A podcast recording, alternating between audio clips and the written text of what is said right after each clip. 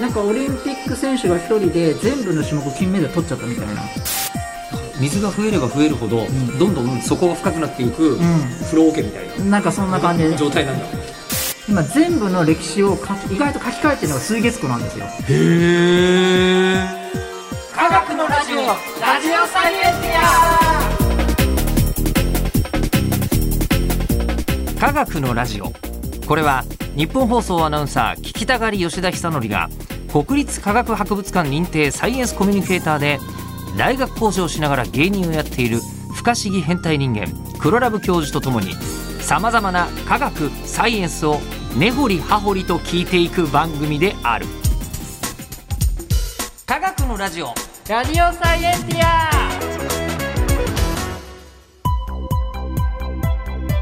間違った話はしないけど正確さにこだわると逆に分かんなくなるので興味を持ってもらえたらこの世界はめっちゃ細かく説明してくれる人がいるのでそちらを参考にしてくださいさて、えー今日はバレンタインデーからの配信スタートあ、はいそうなんではいすね、以上以上で、えーその話題終 了です、えーでは今月は、え知らーなかったもうこの後石と石と化石のね、 まあ化石の方がすごいで話すからね、バレンタインよりねそうなんですよということで今月は化石と恐竜なんですが、 はいえー今週のサブタイトルは何でしょう日本の化石そして日本には地球の時計がある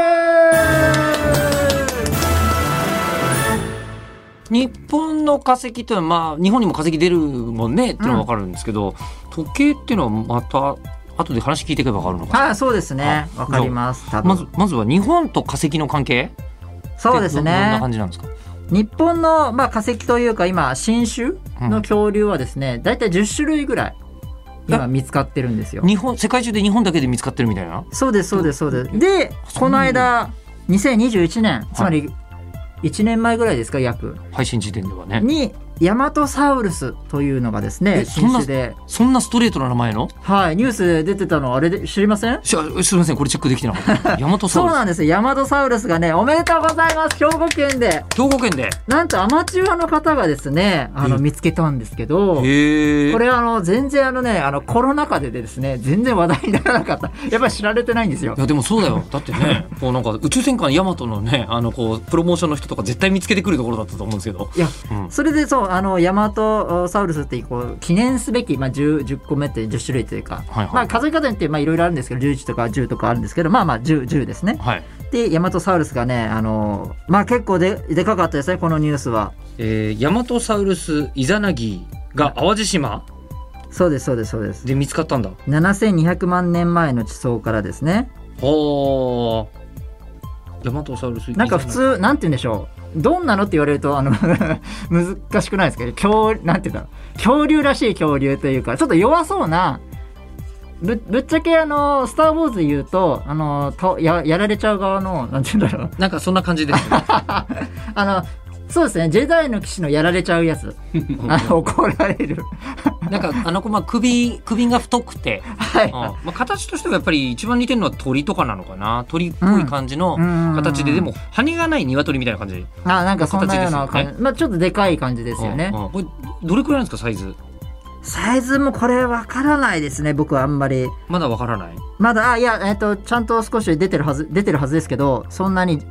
そんな小型でもないですし中型ぐらいだと思います七八メートルって出てきうますよ、検ん索でもそのぐらいですねう、ん。う。そうそんなののが見つかりましてうん。まあ記念すべき1010とか11とかそのぐらいのお随分日本でもですねあの見つかり始めたっていううん。感じなんですね。うでんそもそも日本って1週間前言った通りあのこう見つかるの大変じゃないですか。化石というもの化自石と体いが。うものに、うんで、うん日本ってもう木とかいっぱいあってあの砂漠とかだったらあー海外だったら結構その何か急に出てきてあー台風で出てきてなんかこうす砂で自然とこう綺麗に「えこれ何この骨は」みたいなそんなそのがあの出たりするんですけど意外うとんでも日本って木ばっかでんなんか意外と見つかりにくいあそういうそういう土地なんだそうなん日そうなん本ってそうだったんだでしかもなんかこう見つかったとしてもそのなんていうの大きな台風とかなんかで崩れちゃって、うんうんうん壊れちゃうとかで、うんなんかこうちちなんていうの言い方悪いですけど小さいちまちましたものがうん見つかるのが、まあ、今まで日本だったんですね。でもいろいろ最近こうどんどんこう見つかるようになってですね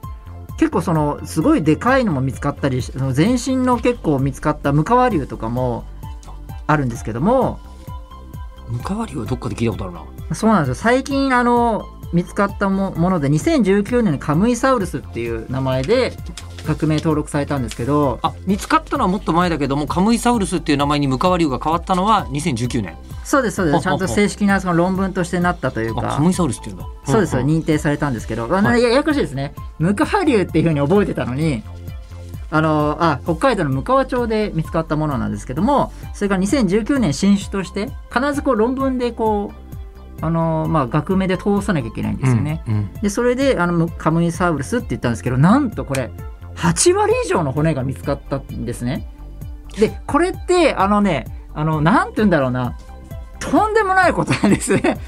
あの3割の恐竜の骨が見つかってもうわーえすごいなんかオリンピック選手が1人で全部の種目金メダル取っちゃったみたいな3割でそれぐらいの3割記でそん録な記録なんですかはい、それが全身の8割ってあもう神様よくわかんあの偶然にも程があるというか、ええあのじゃあオリンピックで言うならば、うんえっ、となんだろう陸上も取ったけど水泳も取っちゃいましたねあの人みたいなあそうまあだから全部みたいもうな。そんなありえないようなことが起きたみたいなのはあはがあはああの向川流で本当にあのなんかもう偶然が偶然を重なってそこいうのが出てきたんですけど本当にそうですねあのそういうのも見つかったんですけどまあそういうのが見つかって機運が高まったんですよ。に日本もなんか探すと出てくんじゃないのみたいな。ムカワ流が見つかったのがえっと2003年でしたっけえっ、とそんぐらいですね。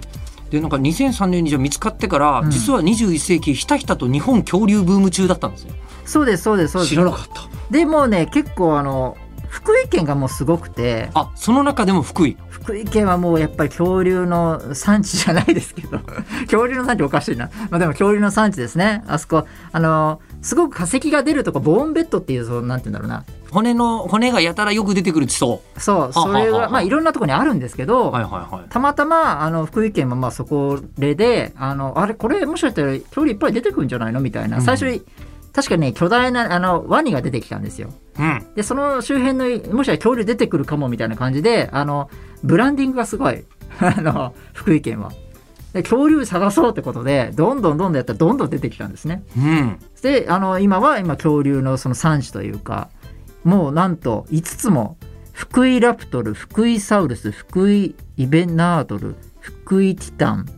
コシサウルスとか結構もう見つかってきたへーで福井確かに恐竜博物館ありますよねあもうあれも国内で最大級ですけど世界でも結構有名なところそでうそうなんですかそうです、へえあの世界三大なんか恐竜の何みたいなのでへえ結構あの、はい、言う言われるところなんですね世界三大恐竜博物館の一つみたもういな結構重要なもので、はいはいはいもう世界の人もやっぱりこう来るみたいなそのような恐竜のところなので福井県はものすごくね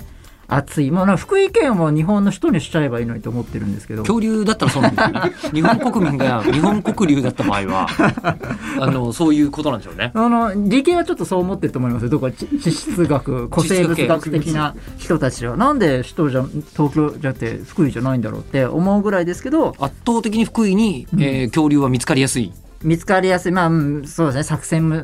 そうやってたりするんですね。うん、でさらにですね福井県っていうのはですねとんでもないところなんですよ。どんな風にですかあのー世界の時間のお標準を決めるのって、まあ、昔ですけどグリニッジ天文台とかじゃないですか。あこれねグリーン時点問題を0時とする四五線がっはい。て言いますよでね。今はもう違いますけどね。うんうん、今はもうあの原子時計で決められているので、うんうんあれあそこはもうあれなんですけどそれと同じようにですね世界の地質学のなんかまあえっと言うなればせ歴史の時間の基準になってるのが水月湖なんですよっていうのがあるんですよ福井県に福井県に水月湖という湖がある。湖があるあで、はいその湖は、うん世界の歴史の時間を決めているところなんですよでよくわかんないですよねまだわかんないです。ちょっともうちょっと説明してくださそい。 うですよね。それね、あーんとね、なんて言うんだろう。水月湖の時計はうん、歴史の時計なんですよね。歴史の基準を作ってる物差しなんですよ。っていうのが水月湖っていうのがあって福井にあると。そうなんです。えでえ地球の時間が水月湖でわかるってどういうことですか。その水月湖の下にですね、年光っていう、その地層を、特殊な地層がこう、降り積もってるんですね。あの年功っていうのは、ん年の年に、はいえーし島そうですそうです島島の島はいで年島ってで年年島と書功いってていうんですけど、年功はいはい本当に縞模様みたいに地層がこう、綺麗にかあの連なってるんですよ。あのところがあるんですそれそれって、うんあの地球上みんないろんなところで、うんうんあのこうなんですか、えー、あとり地ます層よねっていうのがあるじゃないですか、うんうん地層っていうのはあるんだけあるどんだけど年そこ功の、地全部の地層が年功なわけじゃなくて、まあ年功って言える地層もあれば、うん、年功でも何でもない地層もあるってことなんですかまあうーんとすごく綺麗な年功があるって言えばいいですかね。あ綺麗な年はい功が、とんでもなくもう美人あのもう女優さんレベルの美人めちゃくちゃ整整っってる整ってるめちゃくちゃ美人のあの年功ががあるん水ですよ月湖の、えー、と湖の下にはあるとあるんですよ。でこそのあんまりも整いすぎてんであの例えばその年功のその縞模様が、えー、と上から数えて例えば3 300個島こう数えたらそこはちょうど300年前なんですよ。あ今簡単に言ってますけどあー物差しみたいになってるんですよはあはあはあはあはあだからなるほど10年あ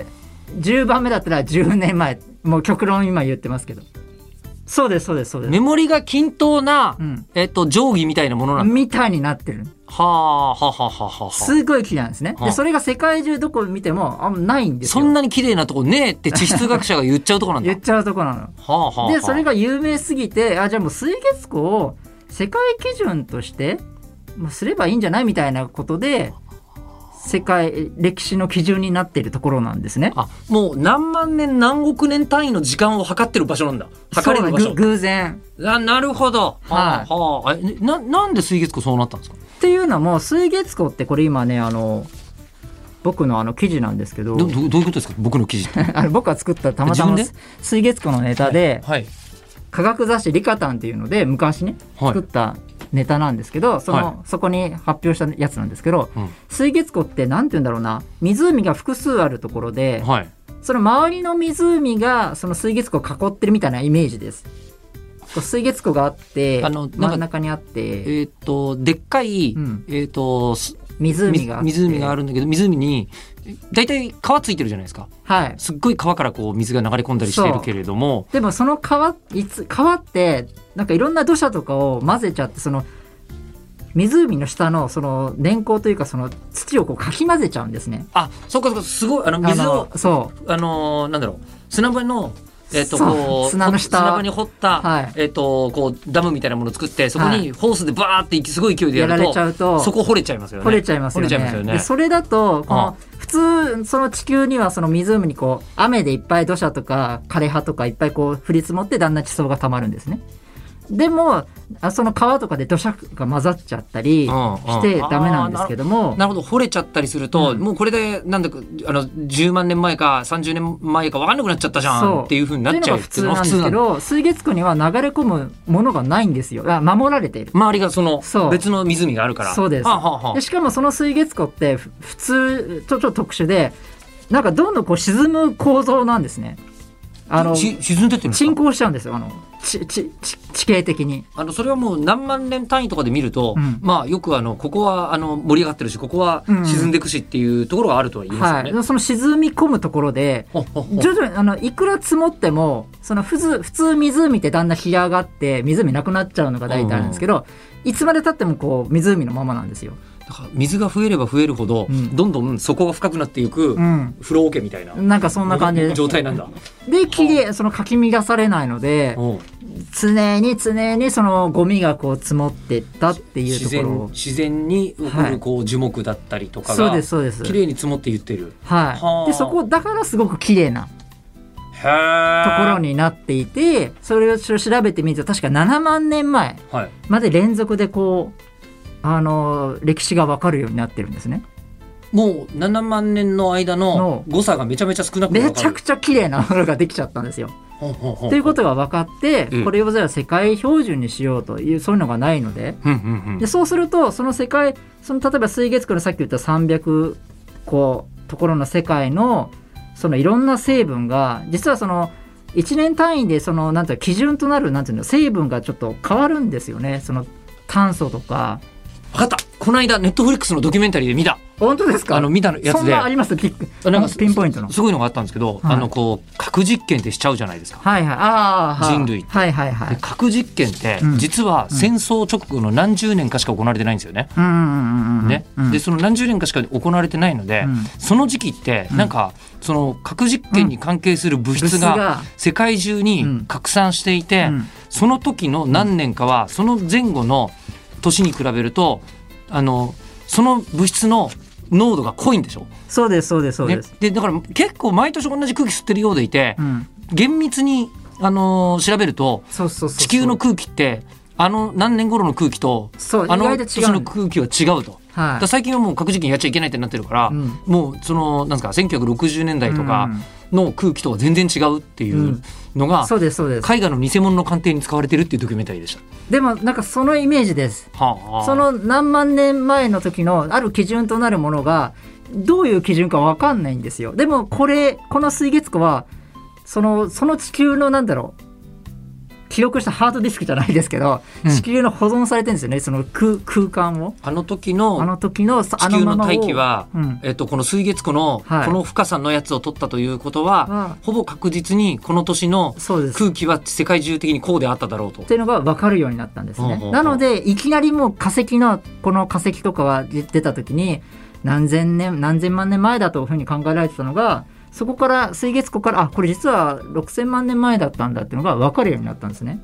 だいつか分からなかったあ水月湖のおかげで分かるんだ。そうですだかはらアバウトに考えてたのが精度よく分かるようになったってことで今全部の歴史を書き意外と書き換えてるのが水月湖なんですよへえ。ただ全然有名じゃない うん初めて知りました。そうなんだからやっぱね福井県首都にした方がいいんですよそういう意味 でも、そういう意味でも。そういう意味では確かに地球のだから標準標準年が分かるのかな。時計って言っても年単位の時計だね。そうですもう年ね単位なんてもんじゃないか。万年単位。うん万年単位のが分かるようになってこれがその今福井県がそれをやっているのですごいところなのでもう僕たち水月湖行ったらもう例ですね御礼お めでとうございますいや今あのずっとこちらに向かってお辞儀してくれたんです けど、あの今下の裏に地層を見始めたのが みんな見通せないんですよね。見えないそうちゃんとで普通に湖なんですけどもおーその年功博物館っていうのが最近ようやくでき始めてなんでそういうなんだろう祝い事というかそうそういうのいないんだろうなと思ってたんですけど、うんようやく僕はずっと言ってたんでしょ言ってたんですよこれ10年ぐらい前から僕うん水月湖があるよってしたらどんどん年功博物館のができたりして少し盛り上がってきたのかなっていう感じでぜひもしあの福井県行ったらですね恐竜も有は有名なんでしょうけど年功博物館ぜひ行ってもらいたいぐらいですえちなみに黒ラブさんはまだ行ったことは僕あの偶然ですけど年功博物館行ったことありますおおあのオープンと初あの初日オにープン初日にたまたま営業があってあの近くにええであのもう社員さんにもう「え年功博物館あるんですどうしても行きたいんです」って無理やり行かせて 社員さん本当にまた寝てましたびっくりしましたうん退屈そうでしたけどで年功ファンからしたらこんなすごいことはないのにそうあの世界世界一あの細長い博物館なんですよああそこ面白そうあのの年功が要は横に並んでるんですあーずっと島がそこに、島があってそれにずっと解説とかもう社員さんはずっと寝てましたから吉本の社員さんはまあね吉本の社員さんはちょっとその中から何か発見するの難 しいこの中に新しいタレントが埋まってるってそうえ7万年前ぐらいにいいタレントいたなみたいなの分かんないですもんねそう、だから僕ね、ちょっと申し訳ないなと思って、あんまり見れなかったんですけど、と、やっぱり、一人だけだとちゃんと見れるんですけど、僕、一人であの、博物館5、6時間いる人間なんで、普通。なかなかあの、30分で帰っちゃったんですけど。本当だ福井県年功博物館ってあるそうなんです。ぜひね、行ってもらいたいんですよ。細長綺麗な建物でしたよでもそうたあだの細長駐車場もあって、あの、じょなんか縄文時代のなんかの博物館もあって、あったんですよ、確か。あ僕行ってないですけど、そこは。とてもね、あの、もう社員さんを足止めできなかったので。はあこれねすごくおすすめなんで全然行かないですみんな あのあまりにも行かないとこなんでや水月湖の隣にあるんですよ近くにこれ年功を知らないからですようんうん、年功を知った途端に価値が変わります価値よがこれでよ世の中の歴史を変えてるんだ今バッチリ行きたいですもんえこのポッドキャストを福井の近くで聞いてらっしゃる方いたあ行らってほしいまあ多分福井県の人は知ってるんじゃないですかねこれ聞いてからだと価値変わると思いますよですよね、ああもうねめちゃくちゃすごいとこなんで多分そこでいろいろ具体的にその化石が出てきてうんこれはこういう年代で考えられてたけど実はこういうふうに、ね、分かりましたとかいろいろこう説明があると思うんで、うんぜひぜひ土日が多分いいのかな説明する解説員の方がいるかもしれないんで、ねで年功博物館去年の11月んに、2021の11月に、うん第2回日本博物館協会賞を受賞してますよおーおめでとうございますそうなんだじゃあどんどん盛り上がってはいるんですねすごい全国にえー5700施設あるえ博物館美術館の中から選ばれたというおやっぱりー分かってる人はいるんですねそうですねどんどん言い続けてますからね僕ねよ よかった。少しその、少しでもね、アクセルになればね、 いいと思ってますけど、これはね、本当にね、見る価値が、まあ、本当はあると思います。うん、いやすごい分かりましたすっごい分かりました うん。福井すごいってことですね福井県は暑い。ちょねちょっと福井と恐竜すごい分かりましたけどはい。じゃあえっとでもそういえば恐竜って何みたいな話全然聞いてないんですよ、僕ああ、そうですよね。ね、先に福井の話聞いちゃった、ね、そうですじゃね。あそういえばそうでしたね。うんじゃあそんな話しませんから次回そうですね。あのーそうしたいと思います。えちなみにじゃあどんなタイトルにします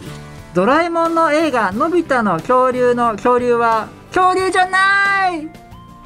ていうのをやろうかなと思います。この番組謎謎番組とかじゃないん で多分科学的になんかあるんだと思うんですけど。えー、ということであの科学的に気になること黒ラブ教授に聞きたいこと感想などは科学アットマーク 1242.com まで送ってください、えーではまた次回お相手は吉田久典と黒ラブ教授でした 福井で老人ホームで落語やったことありますええすごい。落ち研の時